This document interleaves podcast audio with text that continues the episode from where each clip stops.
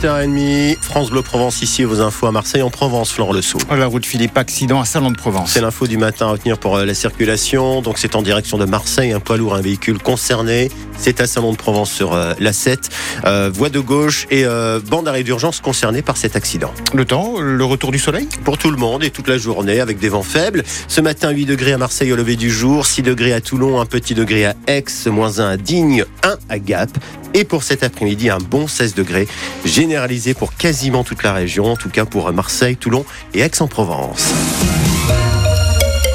Marseille, euh, Florent, un nouvel exemple ce matin de résidence où les habitants ne se sentent pas en sécurité. La résidence Michelis dans le 11e arrondissement. Il y a des fissures en raison du sol argileux.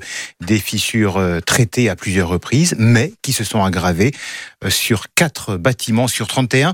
Les habitants concernés vivent dans la peur, Fabien Ledu. Oui, la façade et la cage d'escalier de l'immeuble de Théo sont lézardées de fissures. Il habite sous les toits avec son père. Là, on va où? Troisième et dernier étage. Une fissure en particulier pose problème. Dès qu'il y a des fortes pluies, on a l'eau qui passe à travers le plafond et qui coule directement dans les lits. C'est quand même inquiétant. Son père Pascal nous ouvre un placard.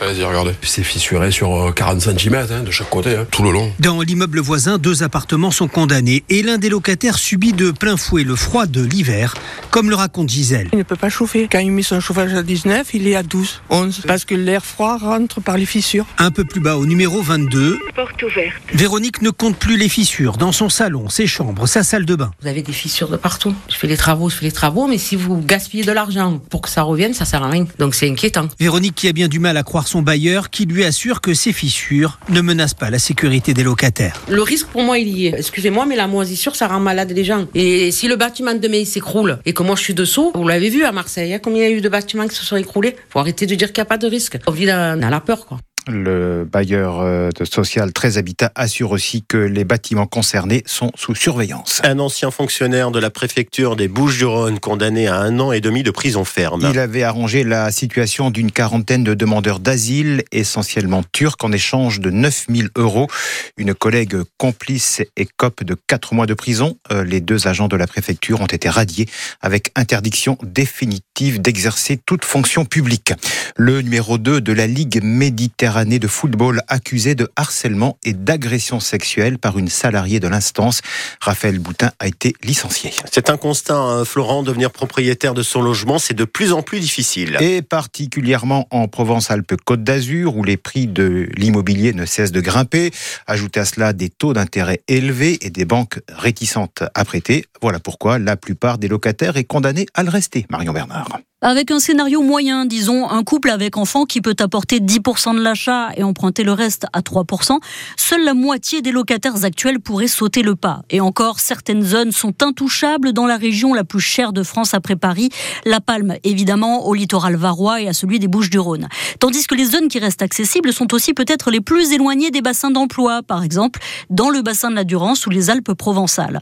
Parmi les freins à l'achat, il y a la présence d'enfants pour des questions de surface. Il y a aussi évidemment le revenu. Là encore, on voit une énorme disparité en Provence. Les ménages capables ainsi d'acheter leur logement ont désormais un revenu 70% plus élevé que ceux qui seront condamnés à le louer. Et dans les Bouches-du-Rhône, la Ciotat a réussi l'exploit d'être encore plus cher qu'Aix-en-Provence, une moyenne de 5 845 euros du mètre carré, soit 320 euros de plus que la cité du Roi René. Et dites-nous euh, ce matin ce qui vous empêche, vous, d'acheter un logement. Est-ce que vous envisagez de vous installer loin des grandes villes parce que l'immobilier est moins cher peut-être?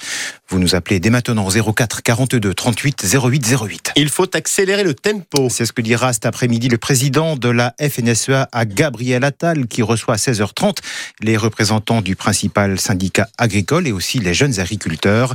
Les deux organisations menacent de reprendre leurs actions si les annonces du Premier ministre ne sont pas suivies d'effets concrets d'ici au Salon de l'agriculture qui démarre dans une dizaine de jours. Deux petites filles de 7 ans et 18 mois sont toujours hospitalisées dans le Rhône. Parce qu'elles ont été contaminées par la bactérie E. coli après avoir mangé du morbier au lait cru.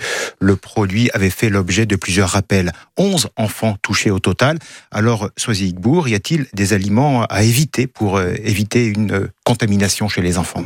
Déjà, tous les fromages au lait cru, Morbier, Roquefort, Brie, Reblochon et certains camemberts, ils sont fortement déconseillés avant l'âge de 5 ans, nous dit Santé publique France. Alors si vous voulez quand même que vos enfants ou vos petits-enfants mangent du fromage, privilégiez ceux à pâte cuite, comme l'emmental, le Beaufort ou les fromages au lait pasteurisé.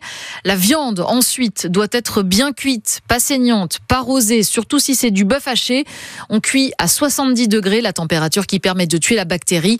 Pareil pour le poisson. Les légumes, eux, doivent être bien lavés si on les consomme crus. L'agence gouvernementale recommande aussi de faire attention avec les pizzas, les tartes toutes prêtes, les pâtes à gâteau ou à cookies, dont la préparation à base de farine est souvent crue ou peu cuite. Elle rappelle aussi les règles d'hygiène. En cuisine, on se lave bien les mains et on nettoie en profondeur les ustensiles utilisés. Les conseils de Soisigbourg pour le 6-9 France Bleu Provence. À Marseille, l'esplanade euh, du J4 devant le Mucem porte désormais le nom de la célèbre avocate Gisèle Halimi, décédée euh, en 2020 à l'âge de 93 ans. C'est le choix du maire Benoît Payan qui parle d'un phare pour l'humanité, d'une défenseuse infatigable de la cause des femmes. La légalisation de l'avortement, c'était l'un des grands combats de Gisèle Halimi. Écoutez ce dialogue avec une femme opposée à l'interruption volontaire de grossesse, c'était à la télé en 1974. Si l'avortement devient libre pour toutes, pour vous donner l'absolution à celle qui aura tué son enfant dans son ventre.